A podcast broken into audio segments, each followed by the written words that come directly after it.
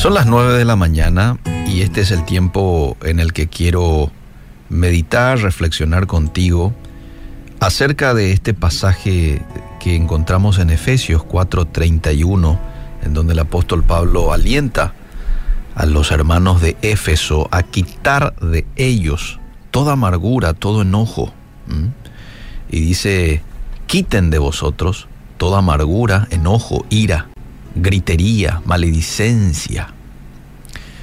Eh, en otra versión dice, alejen de ustedes la amargura, las pasiones, los enojos, los gritos, los insultos. Eh, un enojo que no es bien administrado, entonces se convierte en un rencor en un resentimiento, en una amargura. El enojo, bueno, el enojo forma parte de nuestras vidas porque a veces nos molestamos con alguien, nos molestamos con algo, pero ¿cuál es la clave que da Dios con relación a la administración del enojo? Que no dejemos que el sol se ponga que lo solucionemos en pocas palabras. No lo vayas a dilatar, no lo vayas a tener ahí por mucho tiempo porque eso es dar lugar al enemigo. Y esto lo dice en otros pasajes eh, del que acabo de compartir. No deis lugar al diablo. Y a veces con el enojo, con el rencor dilatado mucho tiempo, le damos lugar al diablo. Porque esto crece ¿eh?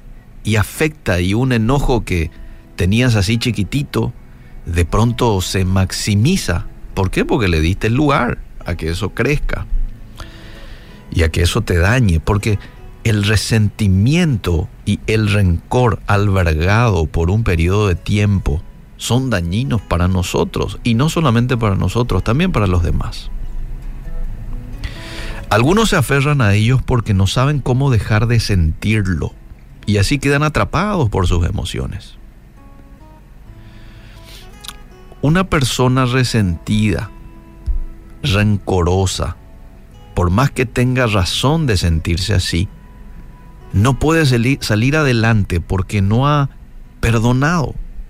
Esta persona se siente que es la víctima y en vez de superarse, culpa a los demás de todas sus desgracias piensa que el mundo está en su contra y que al resto le va mejor que a uno. Esta forma nos lleva, amable oyente, al conformismo y a quedarnos en el mismo lugar sin buscar una solución que nos permita vivir en libertad.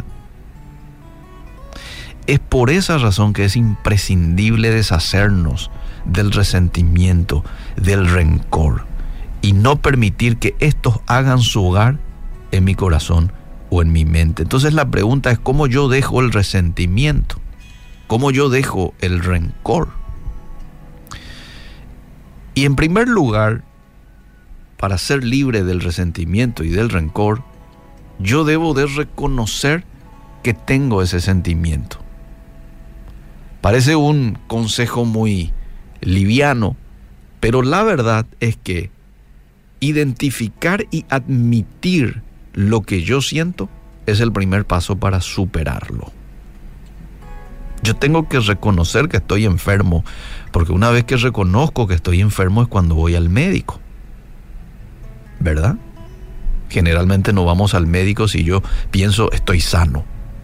Pero cuando reconozco, entonces ahí es cuando busco ayuda. Lo mismo se da con esto. Yo tengo que reconocer que estoy ante una situación de sentimientos de amargura, de enojo, y necesito buscar ayuda. Necesito ser consciente de este mal sentimiento que está queriendo dominar mi mente o mi corazón. Entonces debo admitir que estoy sintiendo estas emociones para poder tratarlas. Número dos, canaliza tus emociones de una forma no destructiva. Resentirte y sentir rencor pueden hacerte gritar enfadarte o actuar de una manera destructiva. Pero en lugar de reaccionar negativamente, usa otros canales de expresión. ¿Cuál, por ejemplo, podría ser? Bueno, está científicamente comprobado que escribir es una forma efectiva de terapia. Escribir, algo que me está molestando charlarlo, hablarlo con la persona con quien está afectada mi relación. Sí, pero dirá alguien, tengo peligro de empezar a decirle cosas que no tengo que decirle. Bueno, un buen mecanismo ahí es hacerle partícipe a una segunda persona. Que venga de moderador a escuchar un poco lo que yo estoy diciendo y lo que estoy escuchando, o sea, lo que estoy hablando y lo que también la otra persona va a decir. Y esto se da principalmente en situaciones en donde ya hubo muchas heridas en una pareja, ¿verdad? Y siempre que hablamos nos decimos cosas que nos dañan.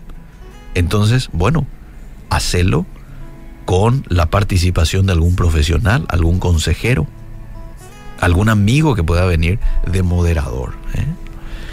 Esto también te va a ayudar. Cuenta hasta 10 antes de hablar. Cuando estamos abrumados por la situación y querés decir lo primero que se te viene a la mente, detente y cuenta hasta 10. Esto a veces parece algo muy sencillo, muy común, pero no lo es. Vos sabes que sirve. Sirve esto de contar hasta 10. De respirar profundo, dicen otros. Pero tomate el tiempo no vayas a decir ya nomás ahí lo que querés decir en un momento de enojo. Tus palabras tienen el poder de herir y no debes usarlo con ese propósito. Solo porque alguien te causó daño, no tienes el derecho de hacer lo mismo. Recuerda que el dolor no se cura con más dolor. Controla tu lengua. Evita decir cosas que luego te generen más problemas. Y hay que decirlo, cuando estamos dañados, somos muy susceptibles a también dañar a otros. Es que nuestro corazón está dañado. Entonces, somos muy fáciles, somos muy fáciles en dañar también a otros. Número cuatro, y esto es muy importante, enfócate en la gratitud. Los sentimientos negativos a menudo nos ciegan de las cosas buenas. Y vemos todo negativo, todo negro, cuando en realidad no es todo negativo, no es todo negro. Entonces ahí es importante que practiquemos la gratitud. A veces damos por sentado las personas, cosas y hasta la vida que tenemos. No la apreciamos hasta que estamos a punto de perderlas. Y solo nos lamentamos cuando ya no lo tenemos. Mm. Para no vivir con remordimiento, debemos practicar la gratitud a diario y apreciar, apreciar lo que tenemos a nuestro alrededor. Si quieres ser más proactivo en tu gratitud, hace una lista y cada vez que sientas que el resentimiento se apodera de tus pensamientos, lee la lista y agradece por cada punto tu familia, tu trabajo, tu salud, la salvación, el Espíritu Santo que es tu compañero.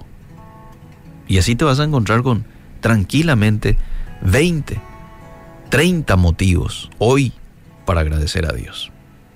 Hacelo un poco. Y por último punto, decide perdonar. ¿Mm? Así como Cristo nos perdonó a nosotros,